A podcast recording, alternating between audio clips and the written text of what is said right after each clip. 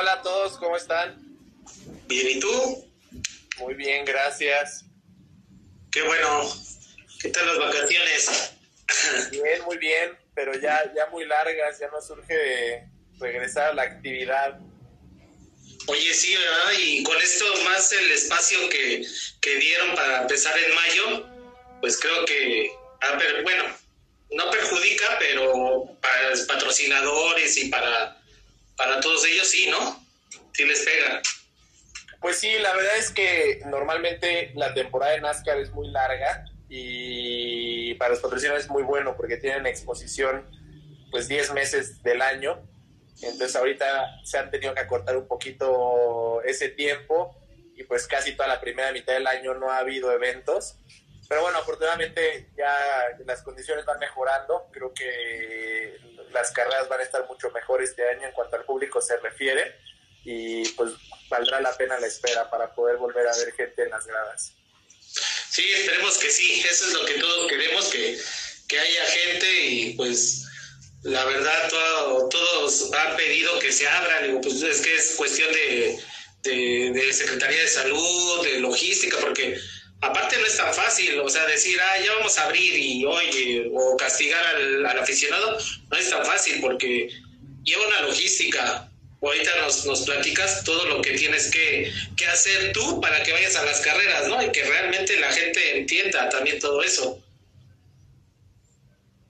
Sí, ha cambiado muchísimo, se ha vuelto más, más complejo toda la logística de los equipos de carreras, eh, sobre todo porque los eventos se han acortado eh, con el fin de que tratemos de estar el menor tiempo posible fuera de nuestras casas, no pasar tantos días en hoteles, no, no pasar tantos días comiendo en restaurantes, exponernos lo menos posible. Entonces, pues, lógicamente eso ha, complicado y ha cambiado la forma de trabajar tanto de los equipos como de toda la organización. Y en algún momento NASCAR te pide pruebas, obviamente, ¿no? Para que vaya libre de COVID, ¿no? Sí, sí, en todo momento y sobre todo teníamos que apegarnos a las autoridades locales. Había autoridades que pedían eh, diferentes lineamientos y reglas para, para poder llevar a cabo los eventos obviamente en muchas ocasiones incluían pruebas de COVID, entonces pues también tener que, que todas las personas que, ingresaban a los pits tuvieran una prueba, eh, un, un, examen médico, en fin, se tenían que estar haciendo varias eh, eh, adaptaciones para que se pudieran estar llevando a cabo los eventos. ¿Y, ahora cómo, cómo es? O sea, antes pues te llegaba viernes, hacías conferencia de prensa o ibas con prensa, llegaba sábado las prácticas, calificación y domingo correr, pero se volvieron este, eventos de un solo día, como bien dices, en donde práctica, calificación y carrera todo el mismo día, hay que cuidar más el coche, hay que este, ponerlo a punto lo más pronto posible para que siempre estuvieras ahí peleando ¿no? al, frente. Sí, y, bueno, a cada quien le afectaba diferente, pero por decir algo, eh, en, la parte que a mí me corresponde como piloto, pues sí, tenías menos práctica, muchas veces teníamos solo una práctica previa a la carrera, entonces tenías que ser muy eficiente con tu ingeniero en, el diagnóstico del coche y, tratar de ordenar tus prioridades, ¿no? De lo que estabas tratando de mejorar en, en tu puesta a punto. Y porque pues tenías a lo mejor 50 minutos, ¿no? Y en algunas pistas 50 minutos de práctica significa nada más dar 15 vueltas. Entonces tenías 15 vueltas para eh, trabajar con tu ingeniero y tratar de depurar lo más posible que quedara el coche. Obviamente eso se transmitía que para el momento de la carrera eh, normalmente los coches no quedaban del todo bien, pero bueno, era una situación que era pareja para todos. Y las carreras se hacían interesantes porque nos teníamos que adaptar, teníamos que adaptarnos a lo que teníamos y trabajar con eso incluso hasta moverle, ¿no? Yo creo que ahí durante la carrera, ¿no? Ya cuando había los pits fríos que, que eran, eh, ahí moverle algo, ¿no? Si tenías que hacer. Sí, sí, siempre cambiaba muchísimo, eh, porque obviamente conforme iba pasando la carrera, pues iban apareciendo más cosas que tratar de mejorarle al coche y pues en, en la parada de pits también tenías que ver dentro de los ajustes permitidos, tratar de moverle para tratar de corregir lo más que se pueda las cosas.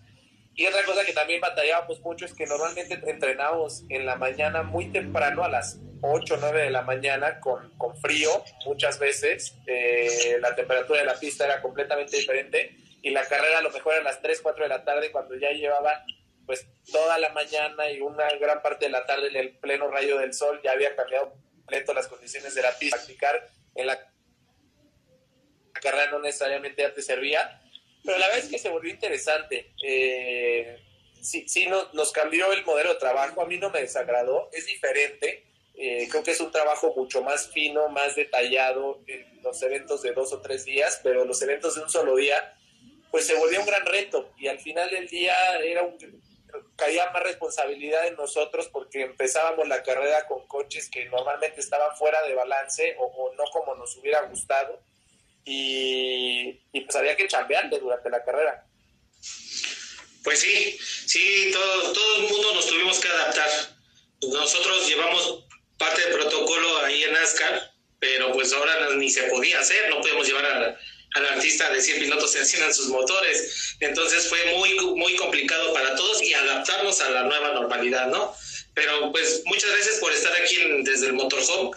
La idea es hacer, acercarte al público para que realmente sepa qué hace un piloto, que nos platiques más este, qué hay detrás de, porque la gente pues va, asiste al, a las gradas y yo creo piensa que metes la llave y enciendes el coche y ya le das vuelta, ¿no? Y, pero sin embargo hay una preparación física muy fuerte detrás de este los coches los tienen que, que cuando pasa una carrera los desarman totalmente y hay que volverlos a, armar y poner las puestas a punto diferentes de cada pista.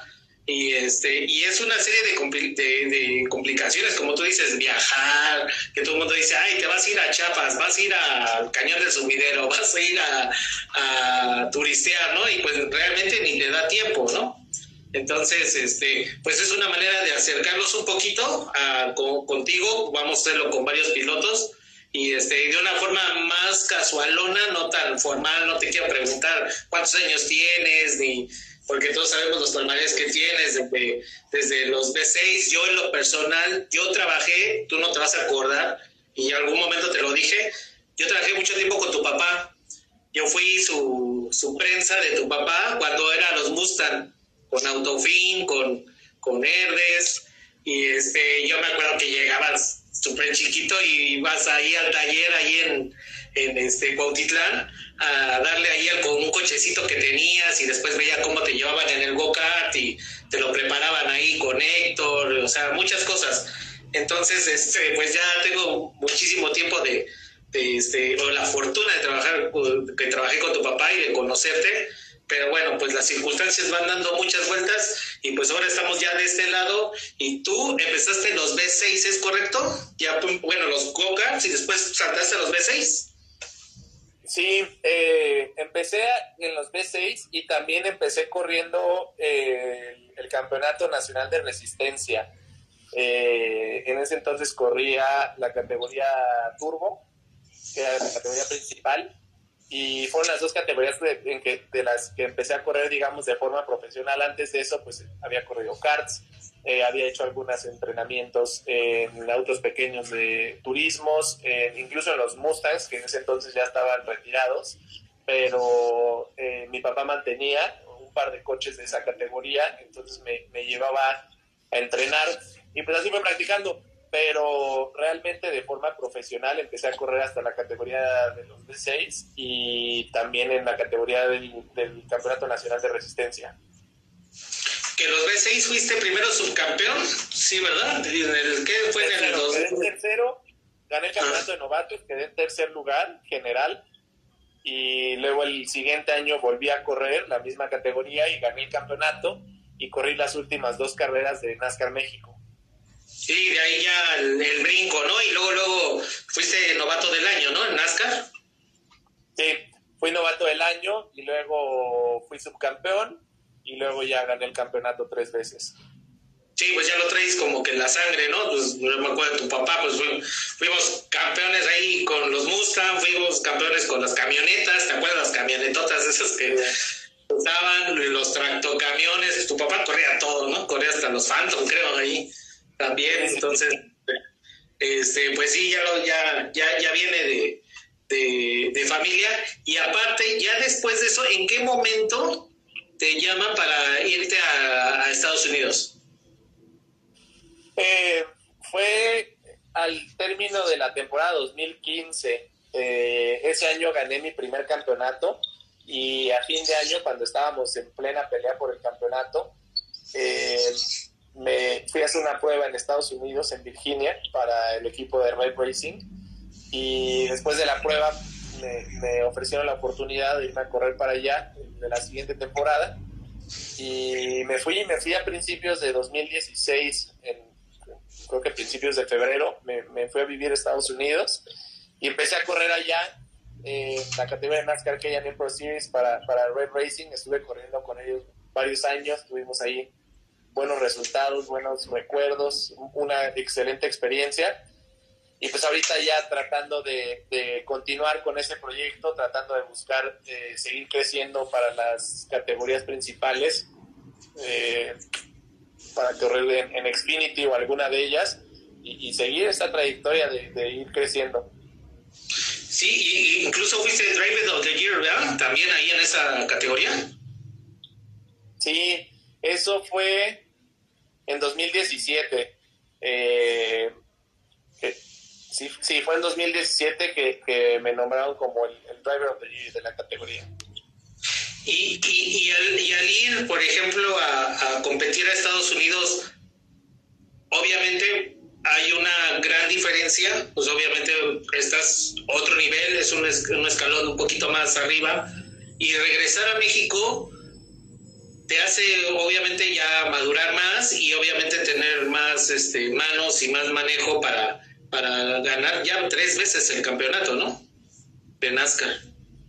Sí, pues, la verdad es que sí, me ha ayudado muchísimo, eh, he aprendido muchísimo en Estados Unidos desafortunadamente sí es una diferencia abismal contra nuestras categorías en nuestro país desde absolutamente todo, ¿no? El nivel de competencia, los coches, los autódromos, la infraestructura de los equipos, absolutamente todo. Es, es impresionante el, nivel de infraestructura que tiene NASCAR en Estados Unidos.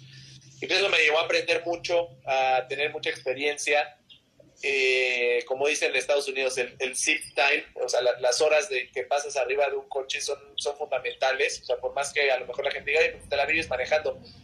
Pues sí, pero si, si manejas aún más, te ayuda muchísimo a, tener experiencia, más carreras, diferentes rivales, diferentes pistas, sigues aprendiendo cosas.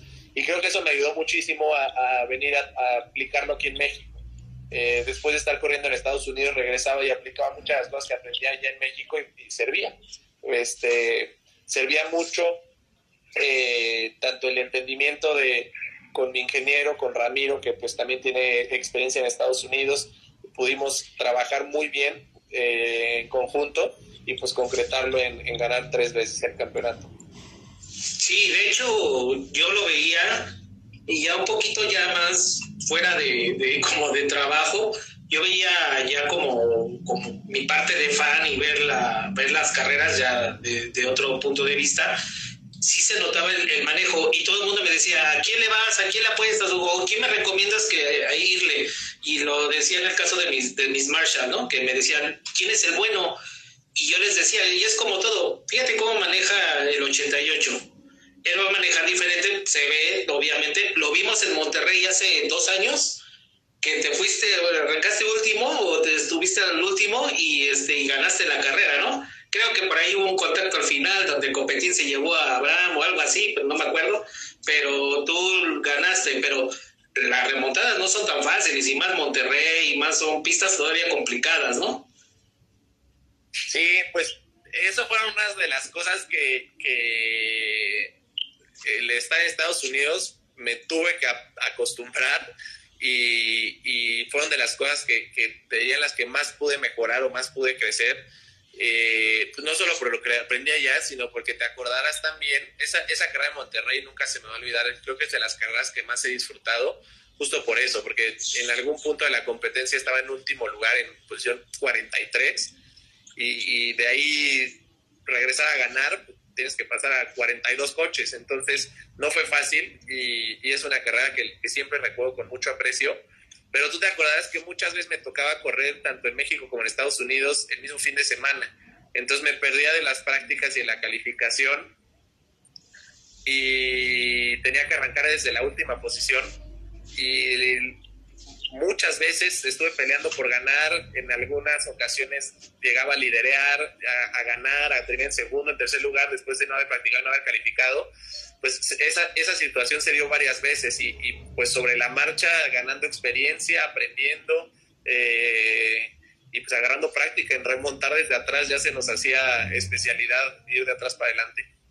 Sí, y aparte, obviamente, yo creo que las no es lo mismo las pistas ni las temperaturas, no sé cómo sea en Estados Unidos, no he tenido la fortuna de ir a, a ver una carrera allá en Estados Unidos, pero bueno, obviamente cambia, ¿no? Como tú lo mencionaste anteriormente, el factor clima, este, por ejemplo, aquí vemos, tú, vas a Chiapas y es un calor húmedo, ¿no? Y a diferencia de correr en Monterrey, que es un calor más seco, ¿no? Son igual de, desgastantes, creo que son las, las, carreras más desgastantes que tienen aquí en México, ¿no?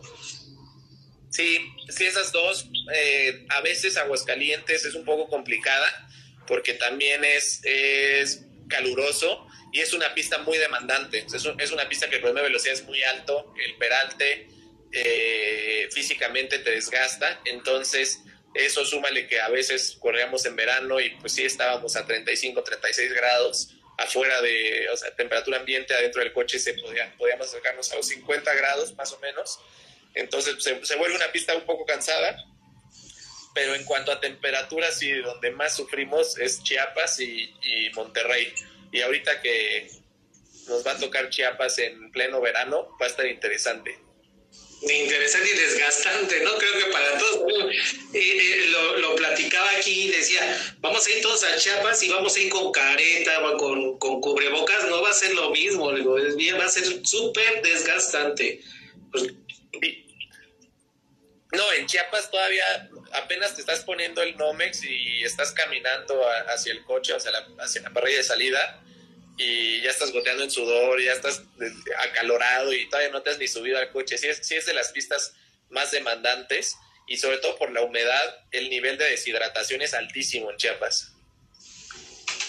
Oye, ahí voy a tocar un tema. Tienen un chaleco especial, ¿verdad? Para que los enfríe, de enfriamiento. Hay, hay muchos mecanismos, ya, ya han, implementado diferentes formas que te ayudan, no, no te resuelven el tema de la temperatura, te ayudan. Uno de ellos es un chaleco que tiene unas mangueras eh, pues parecidas a las mangueras como de hospital con las que te canalizan muy delgaditas, por donde circula agua eh, fresca, entonces pues te baja un poquito la temperatura corporal. Otro sistema es eh, el aire en el casco, no sé si alguna vez han visto los cascos de NASCAR, tiene una entrada de aire en la cabeza y ahí se conecta una manguera que agarra aire del exterior para que circule un poquito de aire en la cabeza. Y todos esos sistemas te ayudan mucho, sirven muy bien. El problema es que sirven hasta cierto punto, porque ya, cuando empieza a llegar esas temperaturas como Monterrey y Chiapas, por más que el sistema intente enfriarte, ya llega a, tal grado la temperatura que ya ni siquiera el sistema puede, puede eh, ser eficiente. Entonces, pues a lo mejor si el sufrimiento en vez de que sean dos horas y media, a lo mejor ya nada más es una hora y media, pero, pero sí se ayudan eh, traer algunos de los sistemas. Oye, y por, ejemplo, obviamente pues traes la balaclava, traes el casco y como tú dices, empieza, pero sudas a final de cuentas, ¿no? Estás sudando, pues es que la gente no se imagina, pues es que no hay nada, nada más es el, es el motor, una tapa y está la caja de velocidades, que también la caja de velocidades transmite mucho calor. Entonces, ¿en algún momento sudas y te ha como que entrado a los ojos o algo así? A mí no ha pasado, es muy común. A mí no ha pasado porque sudo muy poco de la cara, muy, muy poco. Es raro que, así que gotee de la cara es, es rarísimo. Por más que estemos a la temperatura que estemos. Entonces, e, es una ventaja para mí. No batallo mucho con eso, pero sé de, la gente que sí suda mucho de la frente, los cachetes, que el, el sudor se escurre. Ay, perdón el sudor se escurre y se te mete a los ojos a horrible. Este, pero afortunadamente yo casi no sudo nada de la cara. Y, eso ya es una ventaja, la verdad, o sea, ya contra todo eso, contra esos factores, sí es una ventaja. Sí, por supuesto. Y, y, aparte, traes para hidratarte, ¿verdad? obviamente te tienes que hidratar. No es lo mismo que te subas aquí en la Ciudad de México a que te subas en Chiapas, ¿no? Que te tienes que estar hidratando cada momento, ¿no? Supongo. Sí, siempre traemos agua adentro del coche. Lo mismo, nos subimos con casi son puros hielos y se acaba haciendo, haciendo agua con, eh, y cada quien le pone lo que use de preferencia, electrolitos o lo que vitaminas, lo que, lo que les acomode. Pero es el tema de la deshidratación, eh, por lo menos en como yo lo manejo y, con la ayuda de, de Fitness, eh, empieza desde varios días antes. O sea, lo que tú hagas ya estando arriba del coche o lo que hagas una hora antes de subirte al coche, realmente ya no cambia mucho. O sea, ya es muy poco lo que tu cuerpo puede llegar a absorber eh, en ese momento o es muy poco lo que puedes ingerir contra lo que estás sacando y quemando.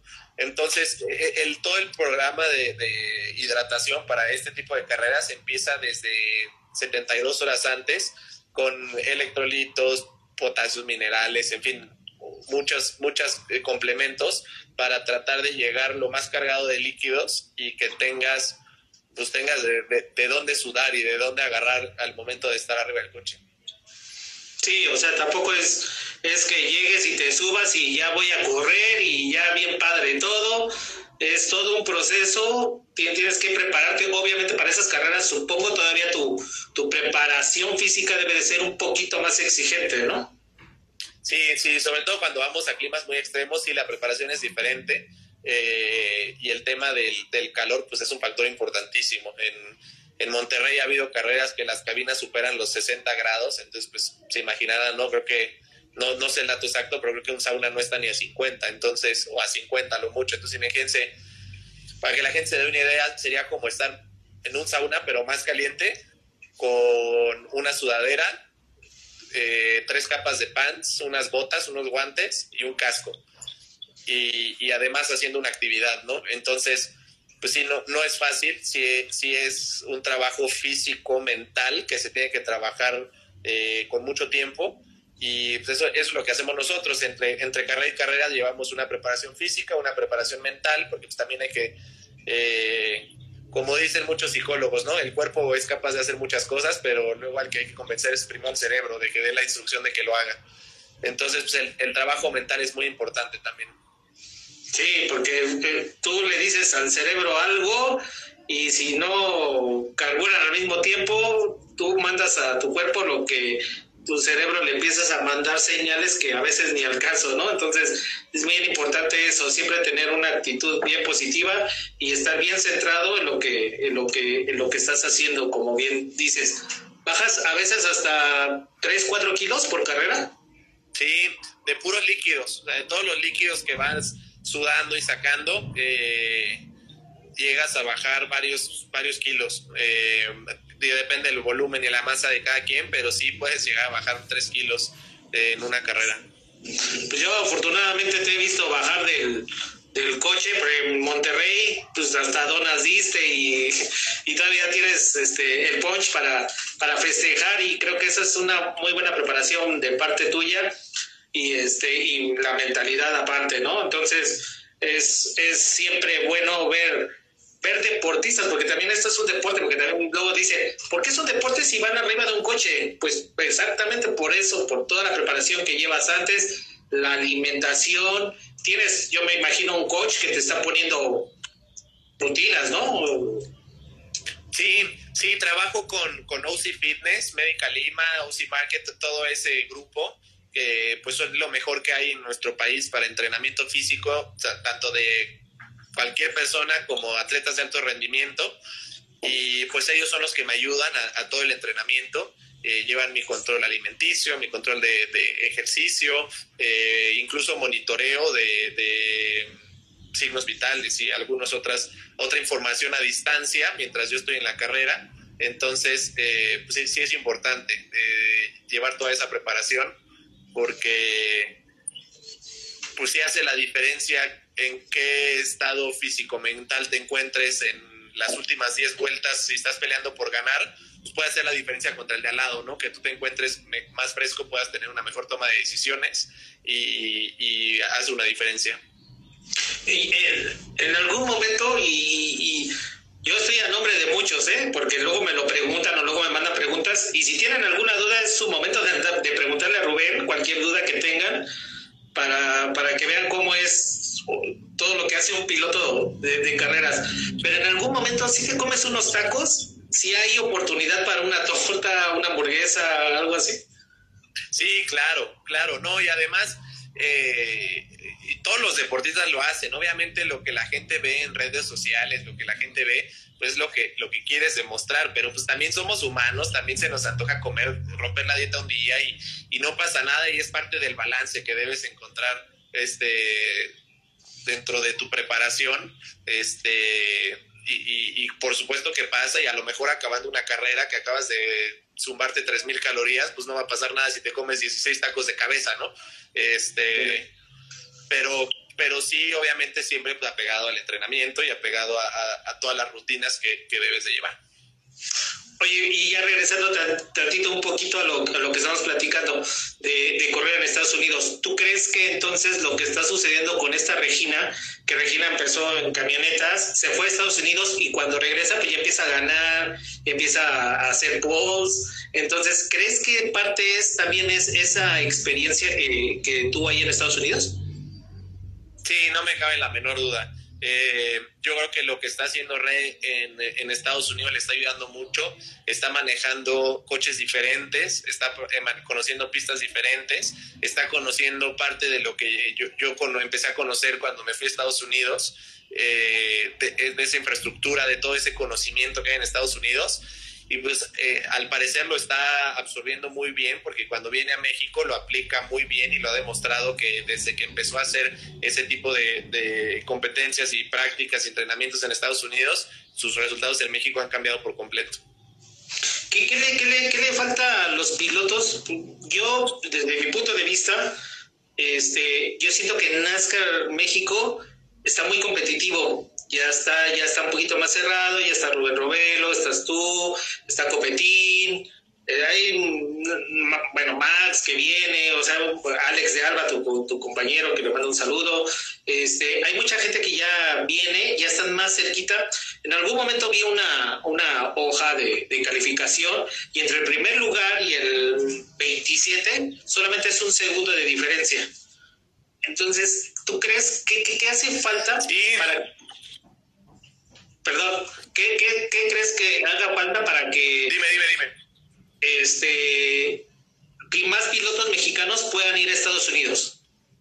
Aparte de la lana. Pues más lana. Este, pues la verdad es que se necesitan muchas cosas y, y yo creo que desafortunadamente, pero muy cierto, todo empieza por el apoyo económico. Eh, y, el problema es que la diferencia de presupuesto, de todo, de tanto presupuestos como les platicaba, desde los coches, infraestructura, presupuestos, de todo, es muy, muy grande de, de México contra Estados Unidos, muy. Entonces, no, no es fácil el escalón, de aquí para allá no es fácil, o sea, no es como, como en México pasar de las trucks a, NASCAR México o, de Challenge a NASCAR México, que es, que es un brinco muy corto. Acá sí es un brinco escalonado, o sea, de lo mejor de Challenge a NASCAR México son tres escalones y de NASCAR México a, a lo mejor correr, por decir algo, en, en Arca o en Trucks, tienes que subir 15 pisos. Entonces, sí es un brinco grande, no digo que sea imposible, es difícil. Eh, y, realmente lo que, lo que falta es pues el apoyo, el apoyo de patrocinadores, el apoyo de equipos a mexicanos para que los impulsen a, abrir camino hacia Estados Unidos. Sí, y aparte te digo, yo he visto que la verdad aquí en México está muy cerrado, ¿no? Habla también ya del nivel que, que se ha hecho aquí en, entre los equipos y creo que pues ahí van y creo que eso es algo muy bueno para la gente, para los patrocinadores también, que todos, que haya mucha competitividad y que vaya muy parejos, ¿no? Porque ahora sí, el, y es bien sabido que NASCAR puede ganar el que arrancó en 40 como te sucedió a ti y no hubo ningún problema y ganaste, ¿no? O sea, aquí no importa que arranques primero como Fórmula 1, que casi, casi se lo lleva, ¿no? De, de calle. Sí, es algo que hace muy interesante, en especial NASCAR México, lo hace, lo hace muy, muy interesante que normalmente hay cuatro o cinco coches cada fin de semana con posibilidades de ganar y no se sabe cuál va a ganar hasta muy al final de la carrera, en muchas ocasiones hasta la última curva de la última vuelta, en muchas ocasiones pasa eso. Entonces, eh, eso lo vuelve muy interesante tanto para nosotros como para, como para el público, para la gente que nos ve a través de redes sociales, televisión, eh, desde las gradas. Se, se, vuelve muy interesante porque no es una carrera que se vuelva monótona. O sea, sabes que te tienes que quedar hasta el final para saber cómo van a acabar y quién va a ganar. Bueno, ya también hasta eres campeón de las de las virtual, ¿no? De la iRacing. Sí, sí. Y, y que, que, obviamente hay mucha diferencia, ¿no? Pero pues nosotros lo vemos ya en, en este, en, en, las transmisiones de, de FX o por claro, pero ¿qué tal esas carreras? Muy diferentes, muy...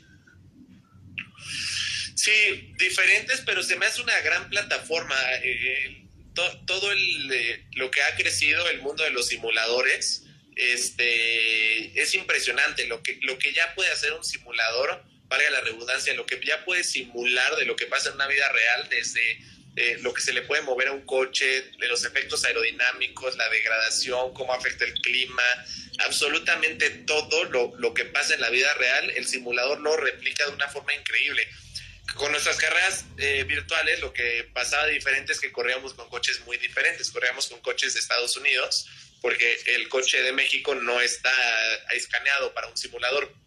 Entonces, pues corríamos con los cochesotes. Eso sí era muy diferente. Pero eh, ya los simuladores hoy en día están muy, muy cerca en, en, el, en cuanto al, a simular la realidad en todos los aspectos. Digo, ya nada más, la, la única diferencia, y que pues, eso sí dudo que algún día cambie, es que sabes que si en el simulador chocas a nadie le cuesta y no pasa de que pongas un botón de reset y no te va a doler y, y a nadie, ni, ni, el cuerpo ni la cartera al, al, al claro. si, si deshaces un coche. Entonces, también eso fomenta a que pues muchas veces en el simulador se den duelos muy espectaculares porque sabes que pues si te sale, qué bueno, ¿no? Y ganas. Y si no, pues igual y chocas y no pasa nada. Este, cosa que en la vida real, pues no es así. Pero sí es una, sí, como tú dices, es una muy buena, un buen ejercicio simular la realidad, porque pues como tú bien dices, por ejemplo, Fórmula 1 tiene su simulador y que ahí también practican y ven la pista, todo. Y esto es igual, ¿no? Y bueno, pues yo también eh, he, jugado, se desgasta el neumático, chocas y también se va degradando carrocería, muchas cosas así. Pero pues sí, como tú dices, la, la, tecnología ya nos va alcanzando, ¿no? Poco a poco. Y qué bueno, ¿no? Porque podemos hacer este tipo de, de, este, de, de lives en donde podemos acercarte ya con la gente que realmente quiere, quiere aprender un poquito más o quiere conocer un poquito más de ti. Sí, y fíjate que justo en eso creo que los simuladores son una excelente herramienta porque al ser algo tan accesible a cualquiera, o sea, hay, hay programas que prácticamente podrían descargarse en cualquier computadora actual y a través de eh, productos como los tiene Logitech puedes tener eh, algún sistema de volante y pedales este, que, que, te puedan funcionar excelente. Digo, tienen de todas las gamas, pero con, incluso con el más sencillo puedes ya tener un acercamiento al mundo de carreras virtual. Y, se ha dado ya muchos casos de, gente que a lo mejor si no hubiera sido por eso jamás hubiera pensado en la oportunidad de algún día poder manejar un coche de carreras. Y ya hay tantos programas de, dentro de iRacing de, de manufacturas de, coches a nivel mundial de categorías a nivel mundial como NASCAR tiene su campeonato profesional virtual en donde pues ha habido muchas ocasiones donde el, campeón de, un campeonato virtual eh, es contratado para correr de forma real y en muchas ocasiones muy exitosamente, o sea, salen pilotos de simuladores que acaban siendo muy buenos en el, en el mundo real porque demostraron en el simulador que entienden el concepto de manejar un coche. Entonces creo que eso ha sido algo que muy padre que ha logrado acercar a gente que a lo mejor hace 10 años ni pensarlo o no, no veía ni cómo acercarse al automovilismo a través del mundo virtual. Sí, claro. Y es para todo, ¿eh? Creo que también al que no aproveche ahorita, creo que esta parte de la, de la pandemia fue un parteaguas para tecnológicamente y creo que como muy bien lo dices, este, yo, he, yo he visto mucha gente que la verdad ya se compró su simulador y, y, y, tú vas a, al, sí, y ya tienen ahí también su, este, su, volante, pues veo que tienes también tú, este, ustedes utilizan los GTEC, ¿no? Y este, y están este. Nosotros usamos justos de Entonces creo que, creo que esa parte, para, para muchos, o quien lo quiera aprovechar, como bien tú lo dices, adelante y, creo que se abren muchas cosas. Es como ahorita, la verdad, yo antes Trejo Promotion nada más era puro, pues los artistas, los Marshall, y de repente con esa pandemia pues hay que volvernos a estructurar y volvemos a renacer y pues ya adaptarnos a, la nueva realidad, a lo que es la nueva normalidad y pues aquí estamos haciendo una transmisión en vivo que antes la verdad ni lo pensaba ni, ni siquiera por aquí, pero qué bueno porque se nos abre se nos abren muchas cosas y este y creo que siempre es para mejorar.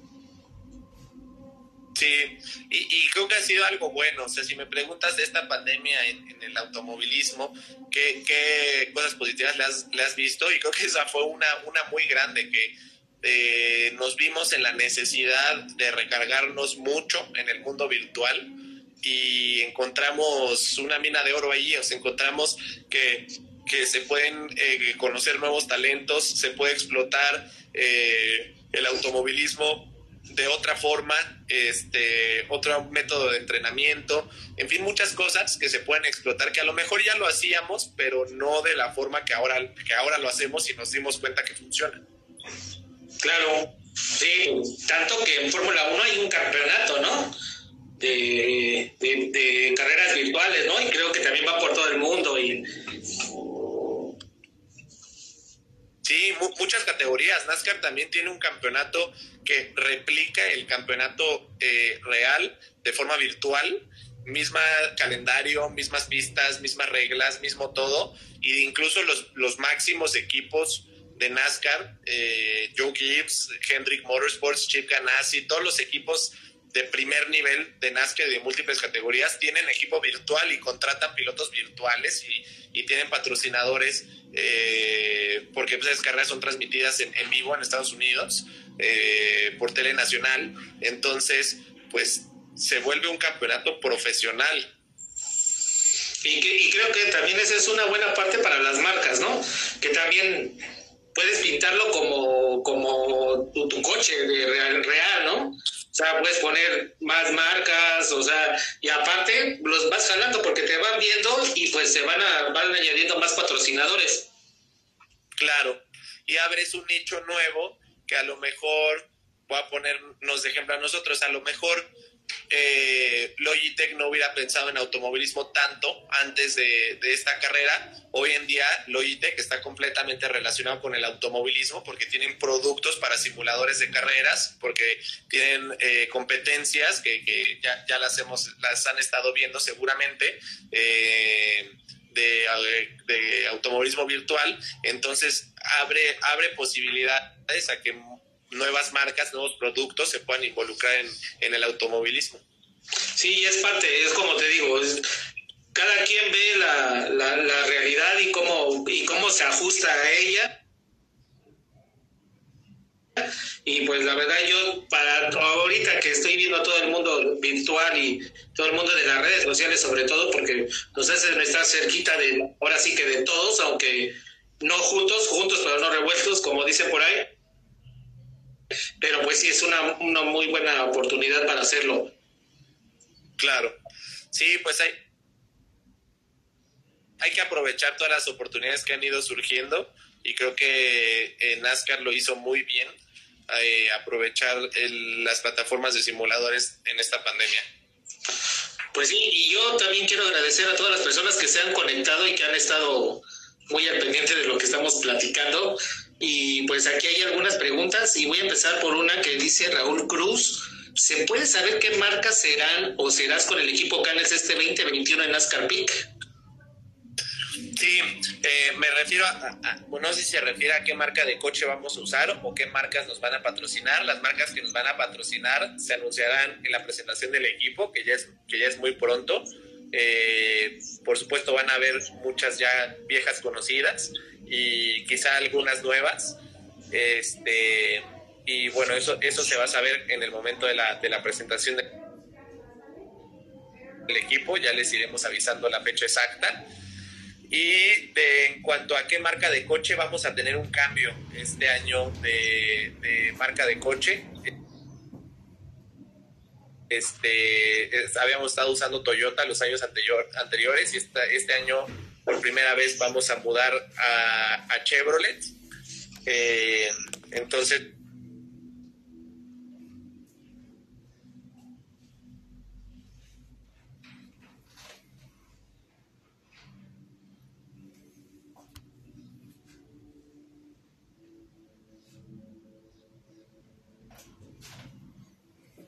pues bueno, nuestro, la, silueta de nuestro coche se verá un poco diferente para este año. Ok, ¿sigues con tu mismo coequipero, con Alex? Sí, sí, el, el, line-up de pilotos va a ser el mismo, Alex y yo, y eh, la gente que va a estar trabajando con nosotros va a ser la misma, cada quien va a tener el mismo crew, y pues siempre al frente del equipo nuestro ingeniero Ramiro Fidalgo. Uno challenge y uno pick. Sí, Sí, esa es la intención, seguir teniendo uno en cada categoría. Qué bueno. Un saludo a las Twins Nava, que hoy es su cumpleaños, si las conoces, si las conocerás. Y también cumpleaños de Jake Cosío. Ah, también. Felicidades a Jake, que si lo está viendo. Saludos a Zainil Salgado, saludos, saludos Rubén, Chinón, Norma, Eric Torres, zona de Pits, Beto Beans dice, Monterrey ha sido la mejor carrera del 88. Beto es mi spotter. o sea que si choco es su culpa. y ese también es un tema, ¿eh? Los spotters, ¿eh? Porque también, sin un buen spotter, pues también son tus ojos, ¿no? Sí, y la, y la confianza en, en o sea, de entrar, tener una buena comunicación con tu, con tu spotter es importante y, y un buen entendimiento, o sea, que, que haya buena relación, buena comunicación piloto-spotter es importantísimo porque sí hace la diferencia el manejar con confianza, porque la visibilidad de los coches es malísima, no sé si la, gente la sepa, solo tenemos un espejo, o sea, no hay espejos laterales, entonces la visibilidad es malísima y además no puede estar desviando mucha atención, estar volteando hacia atrás. Eh, y eh, pues hay alguien en la parte más alta del autódromo viendo desde afuera y con comunicación directa contigo, dándote información de cómo va la carrera, en fin, muchas cosas. Y es el trabajo de Beto. Beto y yo llevamos ya muchos años trabajando, trabajando juntos y, pues lo, hacemos muy bien, nos entendemos muy bien y creo que sí es una parte muy importante el que, que tu spotter te brinde confianza y, y sea alguien con quien tengas un buen entendimiento. Aparte, no te puedes mover, ¿no? Tu cabeza no se puede mover mucho por el hand device. Tienes un hand device y, y aparte el, el, asiento, pues también es a tu medida, ¿no? Y tampoco puedes andar como que brincoteando, ¿no? Sí, no se puede. Y aunque pudieras mover la cabeza por la forma del asiento, no puedes ver hacia los lados. Entonces, es, es muy, muy mala la visibilidad en los coches y, sí, es necesario el, el, spotter. Y la otra cosa es que vamos tan pegaditos que a lo mejor si traes cinco coches enfrente y, y, chocan enfrente de ti, vas tan cerca del de adelante que no ves mucho más adelante de ti. Entonces si necesitas alguien desde afuera que te pueda orientar un poquito en, el tema de los, de los accidentes. Oye, y esa ya es una pregunta ya muy mía. Cuando, cuando vas a arrancar, pues yo los veo siempre pegaditos, van pegaditos, pegaditos, pegaditos. Te gana la adrenalina, obviamente, ¿no? O sea, tú ves verde y le aceleras Sí, y, ahí, justo lo que les decía, el trabajo mental es importantísimo porque pues tienes que controlar las emociones y tienes que controlar el, el no tomar decisiones apresuradas eh, o, o, así con el estómago, sino que sean decisiones pensadas, frías, eh, porque pues sí es, eh, puede acabar en, o sea, por tomar una decisión, una decisión acelerada o mala, pues puede acabar un accidente porque como dices vamos muy muy muy pegaditos. Entonces el margen de error es chiquitito y pues nadie te vende ni 5 centímetros en, en, las carreras. Obviamente todos quieren aprovechar lo más que puedan sobre todo la, una de las mejores oportunidades es para ganar posiciones Sí, no sé si a ti te tocó, pero una vez en Monterrey al final de la recta hay un choque que fueron como 15 coches, ¿no? Que se fueron al final de la recta. Sí, yo no estaba, pero sí vi esa carrera y creo que acabó hasta un coche arriba de otro y se hizo ahí una carambola buena. Sí, exacto. Aquí nos dice Gerardo MG98, ¿cuándo te debemos correr en Estados Unidos, campeón? Pues ya llevamos eh, casi cinco años corriendo en Estados Unidos. Obviamente el plan es seguir creciendo y seguir subiendo hasta llegar a la máxima división. Eh, en eso se están trabajando y pues eh, se, sigue sobre el mismo proyecto. Seguimos con la intención de, seguir corriendo allá, de seguir creciendo allá y pues ojalá muy pronto ya sea en la máxima división.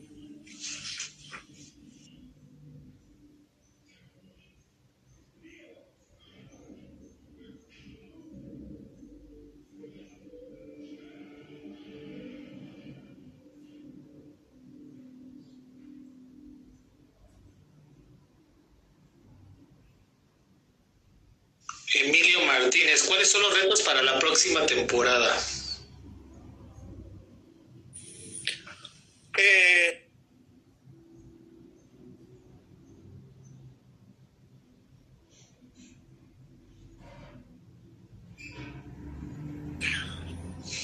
pues mira, siempre, siempre todas las temporadas se enfrentan retos nuevos. Creo que lo, lo más interesante de este año va a ser que que son coches nuevos. Eh, no sé si han tenido la oportunidad de ver que el coche de NASCAR México cambia para, para este año. Entonces, pues vamos a tener eh, un reglamento diferente, eh, el comportamiento del coche seguramente será diferente. Entonces, yo creo que el mayor reto de este año va a ser quién se va a lograr adaptar lo más rápido posible a todas estas nuevas reglas y todos estos nuevos componentes. ¿Es muy parecido a un coche de Estados Unidos? Se parece más a un coche de Estados Unidos, sí. Yo, yo creo que ahí también llevas ahí levantando la mano, ¿no? Pues, pues porque todo es, al final de cuentas, como tú dices, la experiencia que has tenido allá, más la de aquí y todo eso, pues hace que realmente esto vaya, vayas tomando ventaja de eso y es, es totalmente deportivo, ¿no? Sí, totalmente. Y, la verdad es que es un trabajo en conjunto. Eh, yo creo que aquí también va a jugar mucho el papel de, de los ingenieros, que, que logren entender lo más rápido posible eh, pues todas estas nuevas reglas y sacarle provecho lo antes posible. Entonces, eh, yo por esa parte me siento con mucha confianza. Considero que cuento con el mejor ingeniero que tenemos en nuestro país. Entonces, sé que eh, Ramiro, desde la primera fecha, nos va a estar dando coches ganadores. Aquí, Betobin, ¿seguirán los Minions en el coche 88? Tal vez no. Hay, hay unas unas nuevas reglas de, creo que lo han visto con el tema de los cereales y así que ya no puede haber eh, eh, personajes. sí, ese tipo de cosas creo que ya no, ya no puede haber en ciertos productos. Entonces, tal vez, tal vez tengamos que quitarlos del coche, desafortunadamente. Eric Torres, ¿cuál es tu pista favorita? Eric, la eh, mi pista favorita de toda la vida quizás sea Dover, en Estados Unidos. Eh, he tenido, he podido, he ganado en Dover, he tenido muy buenas carreras, también tuve un choque fuertísimo, este, pero es una pista que te reta muchísimo. Eh, de las primeras pistas que sí, de las muy, muy, muy pocas pistas que sí, las primeras vueltas que di, sí dije, madre santa, ¿qué hago aquí? Este, pero divertidísimo. Es una pista que si le entiendes la disfrutas increíble. No es muy grande, pero el promedio de velocidad es de 300 kilómetros por hora. Entonces es una pista muy rápida y tal vez la que más fuerzas G te genera en, todos los óvalos que hay en Estados Unidos. Que Dover es la, pista que más fuerzas G te genera. Entonces esa sensación de que te comprimes contra el asiento y sientes que traes tres toneladas encima de ti, eh, se me hace increíble. Y en México, tal vez Aguas Calientes, que es, es, una sensación similar, es una pista con un peralte alto, es una pista rápida de concreto, eh, también que, que, no, no tiene promedios de 300 kilómetros por hora, pero sí es una pista rápida. Oye, y aquí hay, aquí hay pistas tú, que tú consideras que puede venir sin ningún problema NASCAR de Estados Unidos a competir aquí en México? No por una razón. No tenemos ninguna pista en México que tenga eh, Safer Barrier. Y NASCAR Estados Unidos lo tiene como requisito. Y ninguna de nuestras pistas en México lo tiene. Si tuviera, o sea, si en algunas pistas lo pudieran, yo creo que Aguascalientes, obviamente el hermano Rodríguez, en, en la versión de circuito, este, y Aguascalientes podría ser otra. ¿Y Chihuahua? Chihuahua podría ser, pero es muy, muy brincona. Yo creo que en los coches de Estados Unidos se les complicaría un poco una pista tan brincona, pero podría ser, ya si corrieron en tierra, que no corran en Chihuahua. Sí, ¿verdad? Estuvo muy buena esa carrera, por cierto. Sí. ¿Y, ese, ese tipo de cosas funcionarían aquí en México?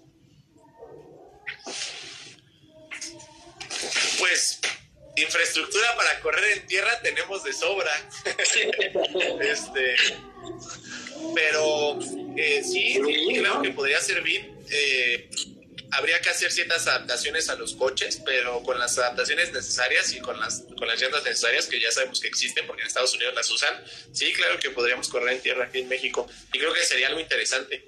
Sí, yo creo que también cambiarle ese tipo de, de cosas en algún momento. el, si no mal recuerdo, la carrera que ganaste de que fuiste último fue la primera vez que se corrió Challenge con Pink juntos, ¿verdad?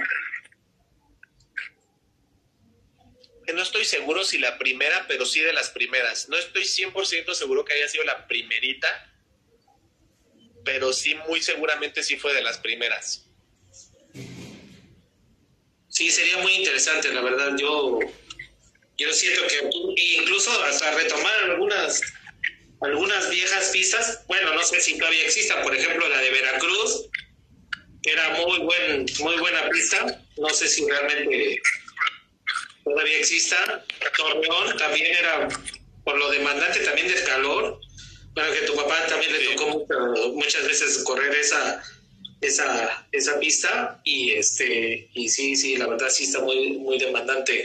Dice Carlos Gótez, mándame un saludo, eres el mejor Rubén.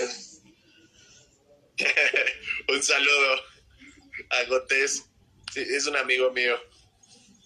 ¿Esta es tu favorita? ¿Qué, pista es tu favorita para ganar? Pues yo creo que para ganar la que me digas. Todas. ganar es, Y fíjate que es algo muy curioso. Normalmente las pistas que más te gustan son en las que ganas. Ni siquiera es la más padre, la más rápida, la más bonita, la más... Normalmente las pistas que más te acaban gustando es donde mejor te va. Sí, siempre hay una preferida, ¿no? Siempre tienes allí. Sí. Este, aquí nos dice Punch, ¿qué prefieres correr, óvalo o circuito? Este.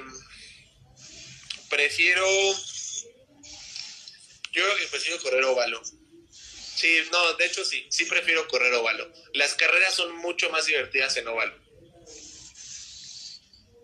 Y más, y más demandantes. Por ejemplo, luego me, me, dice mucha gente, es que ¿qué le vas a ver a un coche dar vueltas ahí tres horas?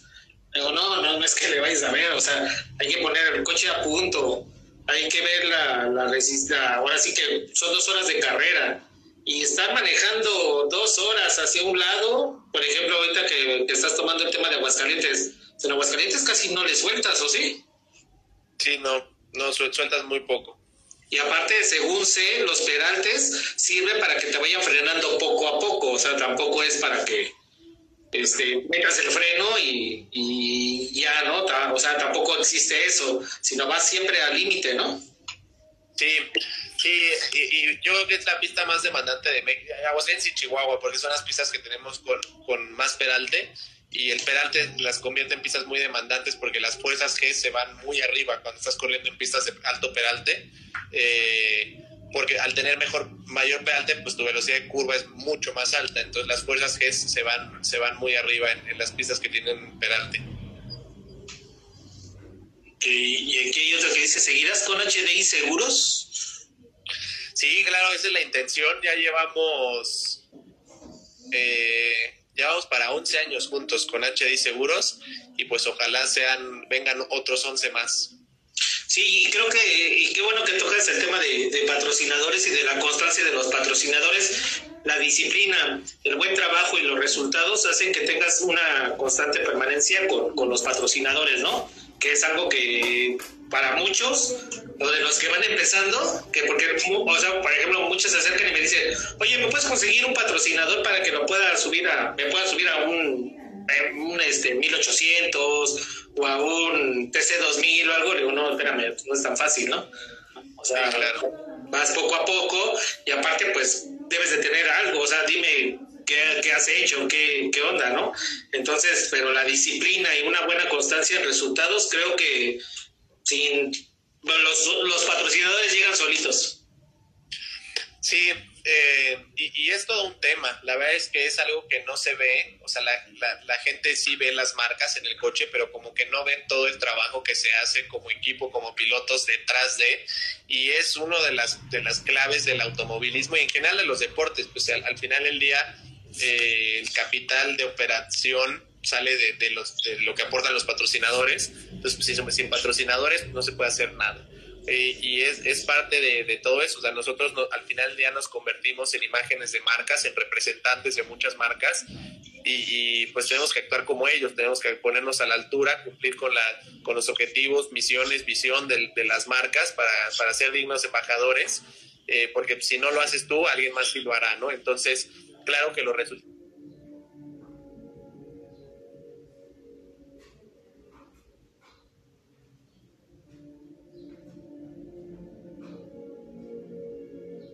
son muy, muy importantes y,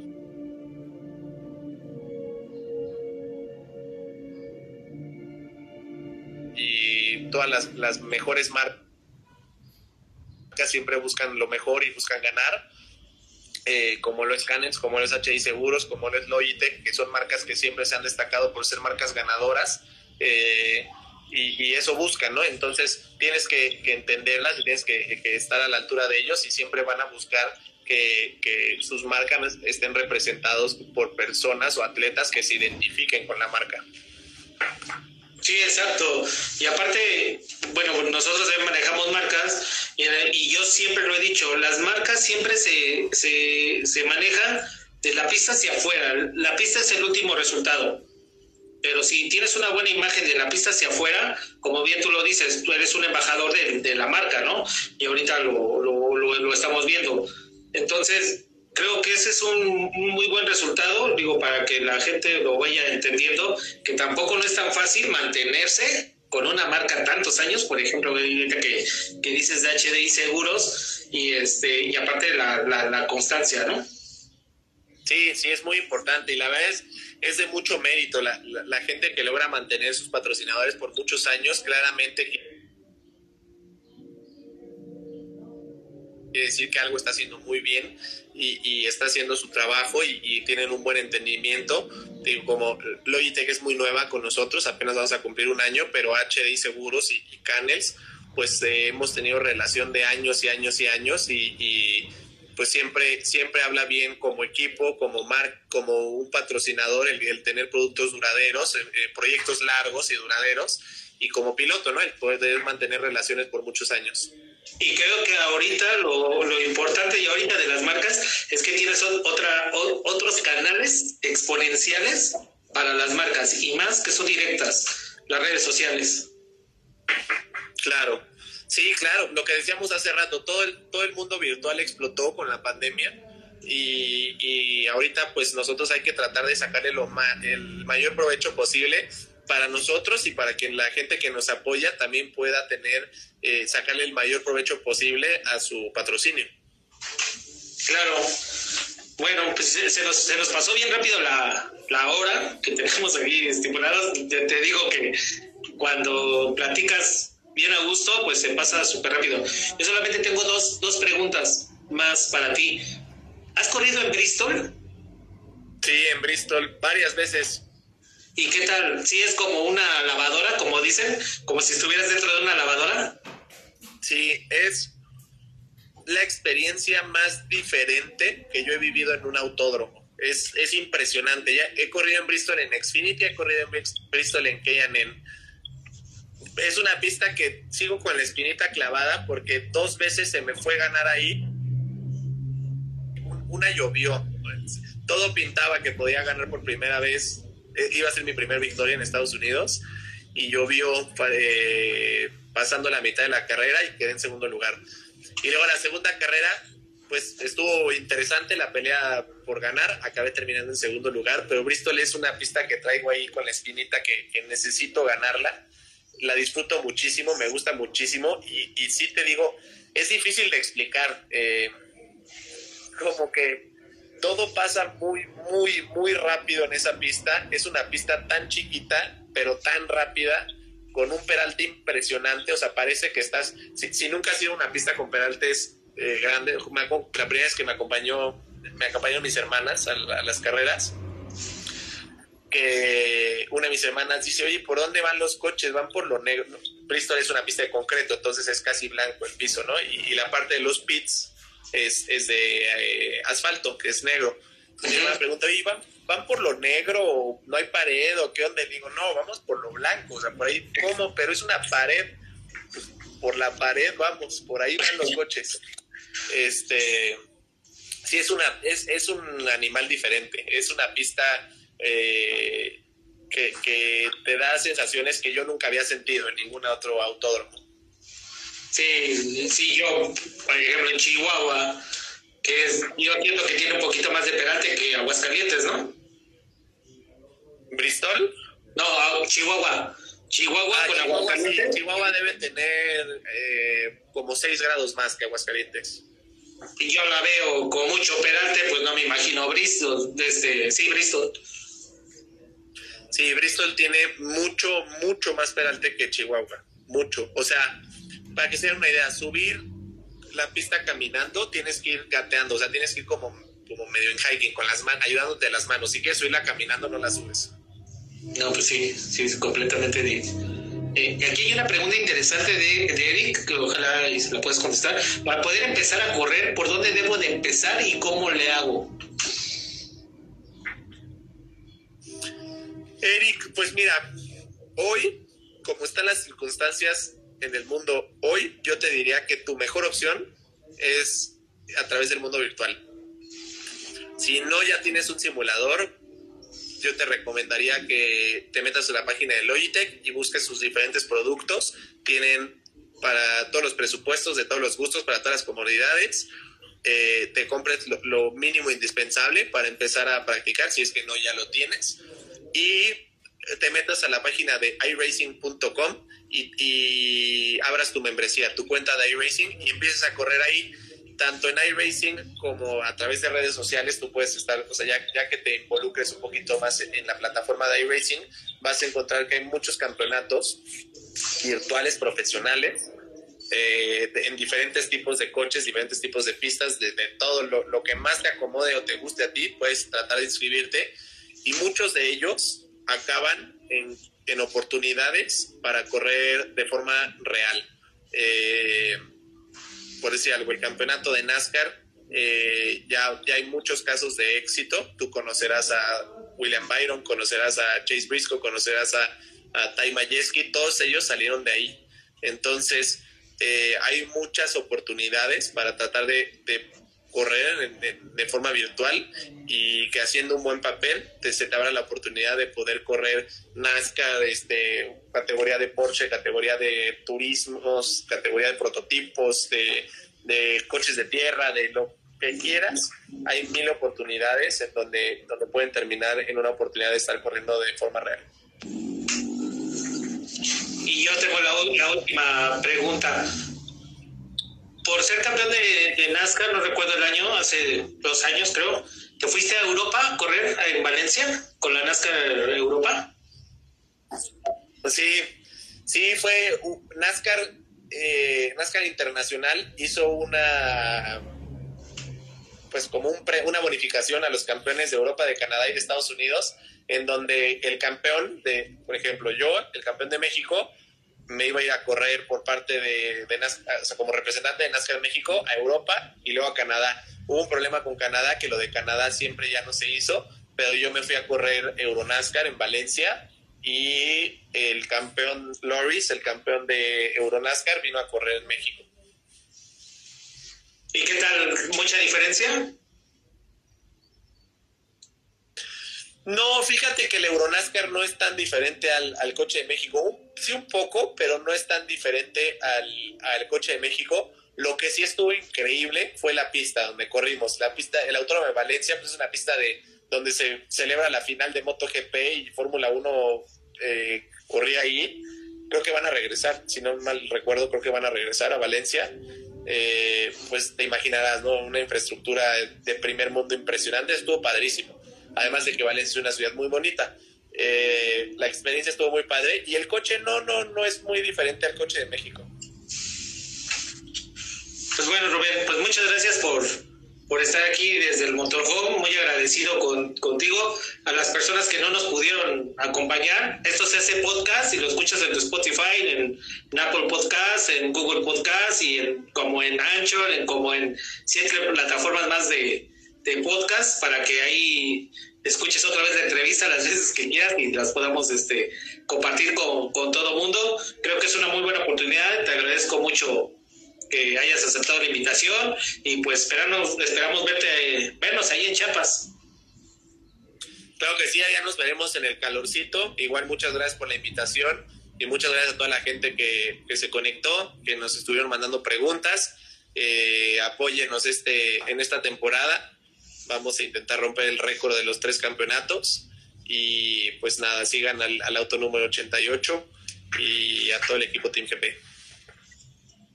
Pues muchas gracias Rubén y un saludo a tu papá, a tu, a tu mamá, a tus hermanas y un abrazo fuerte. Gracias igualmente a todos, buenas noches. Bye.